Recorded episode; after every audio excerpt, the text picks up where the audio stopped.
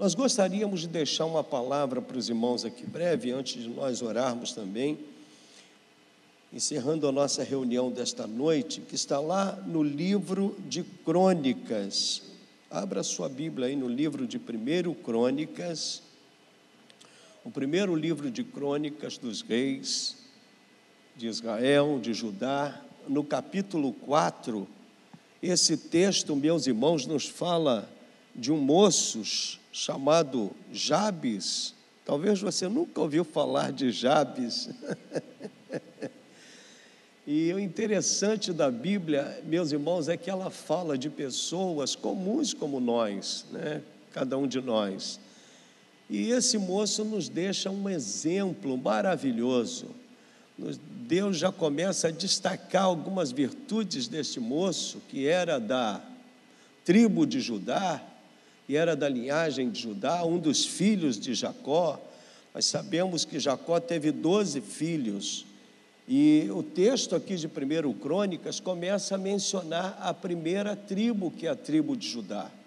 Que, inclusive, meus irmãos, é de onde Jesus né, é descendente. Ele é descendente da tribo de Judá. Por isso que nós usamos aquela expressão, ele é o leão da, ele é o leão da tribo de Judá porque Jesus é da tribo de Judá, né? Ele nasceu desta tribo lá na Judéia. E aqui começa o texto nos fala, o autor de Crônicas começa a mencionar as tribos, as doze tribos de Israel, e começa com Judá, e fala deste moço, Jabes. Né? E vamos ver o que, que o texto diz a respeito deste moço que nos traz algumas lições importantes, né? Olha o que diz aí os versículos 9 e 10. Apenas os versículos 9 e 10 nós vamos ler. Diz assim: Foi Jabes mais ilustre do que seus irmãos. Sua mãe chamou-lhe Jabes, dizendo: Porque com dores o dei à luz. Versículo 10: Jabes invocou o Deus de Israel, dizendo: Ó, oh, Tomara que me abençoes e me alargues as fronteiras, que seja comigo a tua mão e me preserves do mal, de modo que não me sobrevenha aflição. Interessante se a gente buscar em outro texto, tentar buscar em outros textos da Bíblia a respeito desse moço, talvez a gente não encontre, né? Porque há figuras na Bíblia, pessoas na Bíblia, que, meus irmãos, a, a, palavra de Deus ela fala muito brevemente de algumas pessoas, mas nos serve de exemplo, porque a forma como Deus destaca essas pessoas é algo maravilhoso. É o caso desse moço. Ele tinha, ele carregava, o texto nos mostra, que a primeira realidade desse moço é que ele carregava um estigma por causa do seu nome. O nome dele, que era Jabes, significava que a sua mãe o havia dado à luz com muitas dores e deve ter sido realmente um parto muito difícil, né? Nós vemos, por exemplo, lá com relação a Raquel, uma a esposa de, de Jacó, né? Raquel, que foi mãe de José e mãe de Benjamim, que logo após, ela primeiro teve José, e logo após dela ter Benjamim, o texto nos diz que ela morreu através do parto. Então é comum, às vezes, acontecer fatos tristes como esse. E Raquel, né, que era a mulher amada por Jacó, ela pagou com a sua própria vida ao ter seu filho. E a gente imagina a situação desse moço de Jabes aqui, meus irmãos, que já carregava o estigma de ter esse nome, né? de ter feito a sua mãe padecer, sofrer por causa do seu nascimento. Mas o interessante, meus irmãos, que mesmo esse moço carregando esse estigma do seu nome, significado do seu nome, talvez durante toda a sua mocidade, isso não paralisou a sua vida.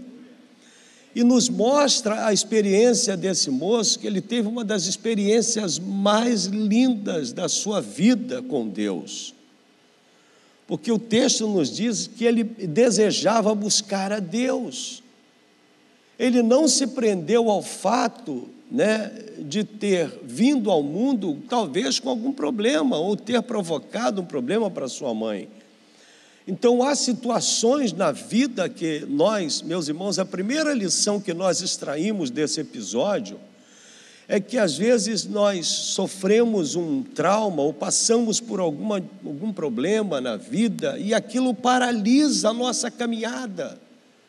Nós nos sentimos assim como que intimidados, sem forças para continuar lutando. Há muitas pessoas que paralisaram a sua caminhada ao longo das suas vidas, porque sofreram algum trauma. A exemplo deste moço, como o texto nos diz aqui, né, que ele foi concebido, certamente ele deve ter tido uma, uma um período da, da, da sua gravidez, deve ter sido difícil para sua mãe. E ao nascer, coisa que era comum naquela época. Era muito comum os pais colocarem nome nos seus filhos de acordo com a experiência que eles tinham vivido. Por isso que a gente vê nomes assim estranhos, né, a nossa, ao nosso mundo de hoje, não é comum, porque era comum naquela época os pais colocarem nome nos seus filhos de acordo com as experiências que eles tiveram durante a sua trajetória ou durante a, a, a o período de gestação do filho, enfim, uma experiência que viveram, né? E eram experiências negativas, outras experiências positivas, e os pais tinham o hábito de colocar o nome nos filhos de acordo com as experiências que viviam. Mas a gente observa, meus irmãos, que esse moço, Jabes, ele não se intimidou, mesmo tendo vivido aquele drama, carregar aquele estigma, ele não paralisou. O texto nos diz algumas atitudes importantes que ele tomou. Primeiro, Deus começa a destacar nesse moço uma virtude extraordinária. Diz o texto que ele era mais ilustre do que os seus irmãos. Não que Deus tenha preferência por pessoas, não, o nosso Deus nos trata, meus irmãos. O nosso Deus sempre tratou todos os seres humanos igualmente, né? no mesmo nível. Deus não tem preferência por uns e em detrimento de outros, não. Deus trata as pessoas, né? E Deus espera que todas as pessoas tenham oportunidades nesta vida. Mas esse moço, mesmo carregando, meus irmãos, esse aspecto negativo na sua vida, ele demonstrou algumas virtudes que nos servem de lição. Às vezes nós paralisamos a nossa caminhada, enfim, nós nos intimidamos, nós desanimamos diante de um problema. Por exemplo, a questão dos traumas, né? Alguns anos atrás, pelo menos alguns séculos atrás aí, o trauma, que é muito comum as pessoas viverem um trauma por algum motivo, alguma, algum acidente, o trauma, por exemplo, não era considerado um problema de saúde. Se tratava trauma, os traumas de uma forma. De uns anos para cá, o trauma, qualquer tipo de trauma, foi considerado um problema de saúde. E aí as coisas mudaram, ou seja, se conseguia tratar um trauma porque perceberam que às vezes a pessoa sofria um trauma, fosse é, é, é, emocional ou um trauma de ordem física, e a pessoa acabava morrendo, porque não tinha um tratamento adequado, porque até então não, não se usava né, uma forma convencional de tratar através de medicamentos, enfim, de um aconselhamento quando se trata de um problema emocional. Então, de uns tempos para cá, o trauma tem sido considerado de fato uma doença e pode levar alguém à morte. Então, a forma de nós tratarmos um trauma, a primeira coisa é nós buscarmos a Deus, entendendo que Deus, Ele tem a resposta. Né? É muito importante a gente dar oportunidade para Deus meus irmãos, manifestar sobre nós o seu poder, a sua glória e tratar. E depois, é evidente, a gente vai buscar profissionais na área de saúde para tratar aquele problema. Então, esse homem, ele não se intimidou. Pelo contrário, a Bíblia começa falando a respeito dele e destacando uma virtude, dizendo que ele era mais ilustre do que os seus irmãos. Ou seja, ele já era alvo aqui, meus irmãos, dos olhares do nosso Deus. Já demonstra que Deus está disposto a mudar histórias de vidas. Muitos de nós que estamos aqui na igreja, né, Deus mudou a nossa história. Nós tínhamos uma história lá no passado, né, que de alguma forma, meus irmãos, ia contribuir, né, de alguma forma, para nos impedir de continuarmos a viver. Mas Deus mudou completamente a nossa história, a história que carregávamos lá atrás. Deus mudou. Então, nós, meus irmãos, somos alvos da graça de Deus constantemente. Deus pode mudar a história da nossa vida, seja ela qual for. Deus pode mudar e Deus está disposto a mudar a história das nossas vidas. Assim como ele mudou a história desse moço, que certamente não se esperava, meus irmãos, né, muita coisa. E aí, a respeito deste moço, talvez pelo nome que ele carregava, mas ele soube, meus irmãos, mudar esta realidade, permitir que Deus reescrevesse a sua história de vida. Jabes não estava preocupado com o significado do seu nome. Isto não o paralisou, pelo contrário, o motivou, independente do nome que ele carregava, né? Jabes, daqui pelas condições em que ele foi concebido. E aí, algumas virtudes a gente vê neste homem. A primeira atitude que ele tomou, o texto nos diz que ele invocou o nome do Senhor, nosso Deus, o Deus de Israel. Isso nos mostra, meus irmãos, a necessidade de nós buscarmos a Deus de invocarmos o nome do Senhor. Deus está disposto a nos responder, Deus está disposto a nos abençoar, Deus está disposto a nos conduzir em triunfo, Deus está disposto a agir na nossa vida. Ele quer, meus irmãos, nos abençoar de forma plena mas nós precisamos buscá-lo com toda a força do nosso coração.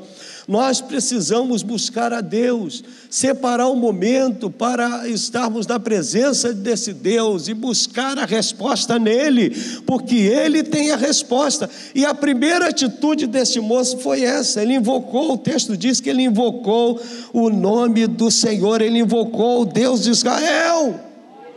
E olha o que ele dizia, que coisa extraordinária.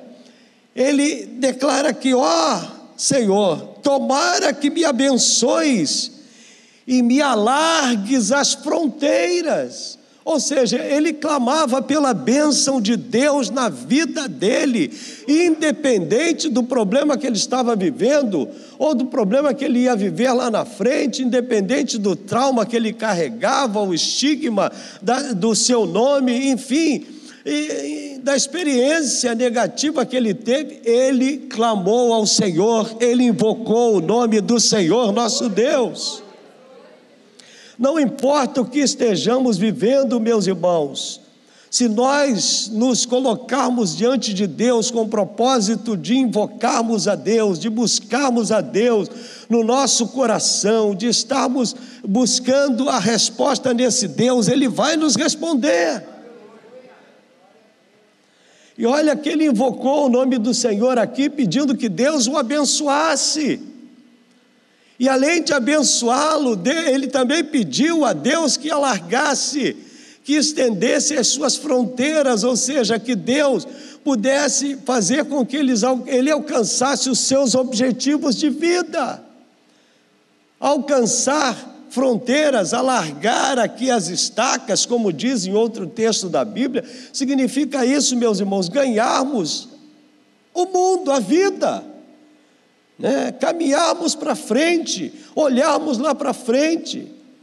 Às vezes nós vivemos experiências nessa vida que nos paralisam, né? que nos amarga.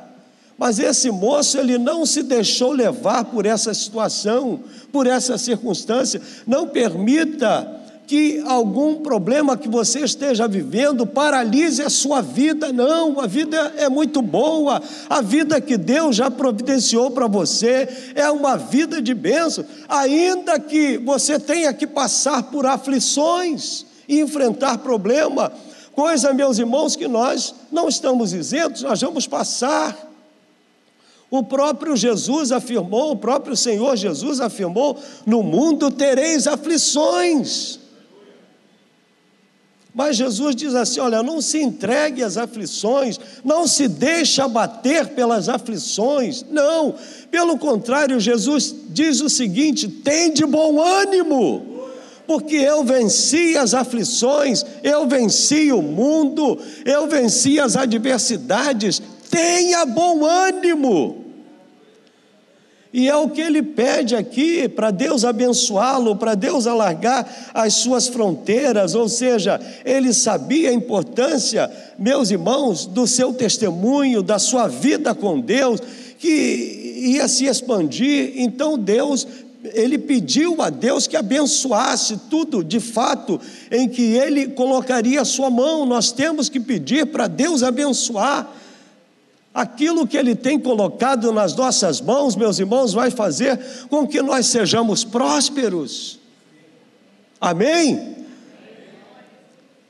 Deus quer nos abençoar nesse sentido, e é o que esse moço pediu. Ele invocou o nome do Senhor Deus e pediu para Deus abençoá-lo. E também alargar as, as suas fronteiras. Mas o texto continua, meus irmãos, mostrando as atitudes desse moço. Olha aí o que, que diz: Tomara que me abençoes e me, ale...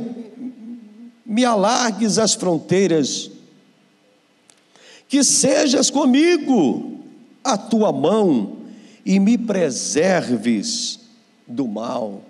Olha que coisa extraordinária. Ele pede a Deus né, aqui ele pede a Deus para ser com ele, para estar ao seu lado. E meus irmãos, uma das coisas que mais Deus tem prazer é de estar ao nosso lado. Porque Deus sabe que nós precisamos, Deus sabe que nós carecemos né, da Sua presença. Elevo os meus olhos para os montes, de onde me virá o socorro? O meu socorro vem do Senhor que fez os céus e a terra. Amém? Então nós temos essa, essa, meus irmãos, esse cuidado, esta provisão, o amor de Deus está sobre as nossas vidas, e é o que esse moço demonstra aqui. E ele pede, Senhor, que tu sejas comigo, porque ele sabia o quanto a presença de Deus era importante na sua caminhada. A promessa de Deus haveria de se cumprir na vida dele. E aí ele termina o texto aqui, meus irmãos, esse texto termina aqui, o que é mais importante, mostrando que Deus respondeu o pedido de Jabes. Olha que coisa extraordinária, nos mostrando que Deus também tem prazer em responder, que Deus conhece, Ele sabe, mas não apenas conhece e sabe das nossas aflições, não. Deus, Ele quer estar conosco, Ele quer nos abençoar, Ele quer nos dar vitória. Amém? E a resposta de Deus veio logo imediatamente, olha o que diz aí o texto no versículo 10. Ele diz aí: Que sejas comigo a tua mão como é importante a mão de Deus sobre as nossas vidas, meus irmãos. Quando se fala de mão aqui, se referindo a Deus, é no sentido de guardar, de proteger, de amparar, amém? De trazer um novo ânimo, de nos encorajar para enfrentarmos as dificuldades dessa vida. A mão de Deus está sobre nós. Lucas falando acerca da ascensão de Jesus lá no seu, no seu evangelho, no livro de Lucas, ele, ele discorre sobre a ascensão de Jesus, quando Jesus já estava sendo assunto aos céus, ele diz que a primeira atitude de Jesus, meus irmãos, foi erguer as mãos e abençoar a todos quantos estavam ali. Ou seja, as mãos do Senhor estão continuamente erguidas sobre nós, e é a mão do Senhor que nos guarda, é a mão do Senhor que nos abençoa, é a mão do Senhor, meus irmãos, que nos sustenta cada dia, porque o Senhor está com as suas mãos estendidas para nos abençoar. E esse moço pediu, Senhor, que a tua mão seja comigo, aleluia que a tua mão seja comigo e me preserves do mal, ou seja, me guardes do mal. E aí nos versículos seguintes vem a resposta de Deus, que diz assim: E Deus, ainda no versículo 10, e Deus lhe concedeu o que ele lhe pedira. Ou seja, Deus concede às vezes a resposta de Deus pode durar alguns dias, pode durar algumas semanas, mas ela não se perde, ela já está a caminho. Amém? A resposta de Deus já está vindo ao seu encontro. Amém? Vamos nos colocar de pé, meus irmãos. Nós gostaríamos de encerrar nesses últimos minutinhos aqui. Amém? Orando pelas nossas famílias, como fazemos às quintas-feiras Todo final de reunião nós reservamos para estar intercedendo pela nossa família. Mas não deixe que nada nesta vida, seja o que for, Deus vai estar contigo. Mas não permita que nada paralise a sua caminhada com Deus. Ah, pastor, estou atravessando um problema, estou enfrentando um drama. Deus sabe, Deus conhece. Ele vai te encorajar, Ele vai te dar forças para você vencer este momento. E às quintas-feiras, meus irmãos, nós estamos aqui com esse propósito, estamos orando. Vocês perceberam que nós oramos aqui pelos enfermos, né? Nós oramos pelo pacto de oração, pelo é uma é uma noite especial em que nós dedicamos a oração, a buscar a Deus, a clamar o Senhor, por, por algo que nós estamos precisando. Então não permita que nada nesta vida compartilhe com alguém quando você se sentir constrangido, abatido, compartilhe, peça ajuda, peça oração, mas não paralise a sua caminhada, não pare no meio do caminho, porque Deus é contigo, Ele vai te fortalecer, Ele vai renovar as tuas forças e Ele vai estar ao seu lado em nome de Jesus. Amém, meus irmãos? Amém. Faça como Jabes. Nós não temos muita referência acerca desse moço, mas é assim mesmo que a Bíblia faz. Ela descreve pessoas simples como nós. Né? Mas o quanto essas pessoas foram alvo do amor de Deus. Você é alvo do amor de Deus. Amém. Deus está olhando para você nesta noite. Deus olha para você todos os dias, todas as manhãs. Deus está olhando para você. Amém. E Ele tem demonstrado o seu grande amor por cada um de nós, meus irmãos. Então, nós gostaríamos de encerrar a nossa reunião orando agora pelas nossas famílias. Vem até aqui, nós vamos orar juntos aqui e logo em seguida estaremos encerrando o nosso culto desta noite nós gostaríamos de interceder pela sua família. Amém? Você, alguém na sua família que precisa de oração específica, né, que está precisando de uma visita de Deus, quem sabe está vivendo algum drama, algum, algum problema, e nós gostaríamos de orar pelas nossas famílias, consagrando ao Senhor, amém, as nossas famílias neste momento. Pode vir, venha até aqui, nós vamos orar em nome de Jesus. Senhor, nós queremos apresentar a Ti as nossas famílias, consagramos ao Senhor mais uma vez nessa noite os nossos familiares, o nosso lar, Senhor. Contempla agora a nossa casa, porque a nossa casa te pertence.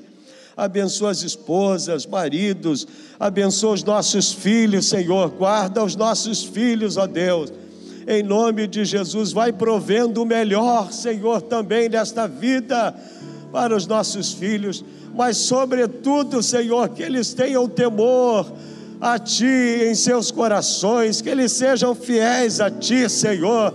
Nós queremos interceder pela nossa casa, te pedimos, guarda a nossa casa da investida do inimigo, Senhor. Guarda o nosso lar, Senhor. Permita que possamos prover os recursos, oh meu Deus, para que possamos honrar os nossos compromissos da nossa casa. Repreende as enfermidades, cura, Senhor, aqueles que estão enfermos. Oh, meu Deus, salva aqueles que ainda não foram alcançados por ti, que precisam de salvação. Guarda o nosso lar, Senhor, de toda imoralidade. Oh, meu Deus, de todo mal. Guarda, Senhor, a nossa casa em nome de Jesus. Permita que haja na nossa casa paz, permita que haja harmonia, Senhor. Permita que haja o respeito, a fidelidade. Oh, meu Deus, que possamos nos perdoar uns aos outros, que possamos exercer na nossa casa o perdão, oh, que possamos nos amar com o amor de Deus.